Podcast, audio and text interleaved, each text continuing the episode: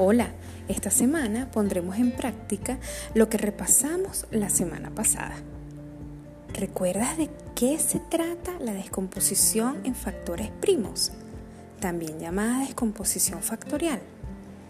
Este procedimiento se utiliza para muchas cosas, entre ellas para simplificar expresiones numéricas, para hacer operaciones con potencias, para extraer factores de una raíz y muy importante, para calcular el mínimo común múltiplo. ¿Sabes qué es el mínimo común múltiplo? En esta semana te invito a conocer este procedimiento. Comencemos.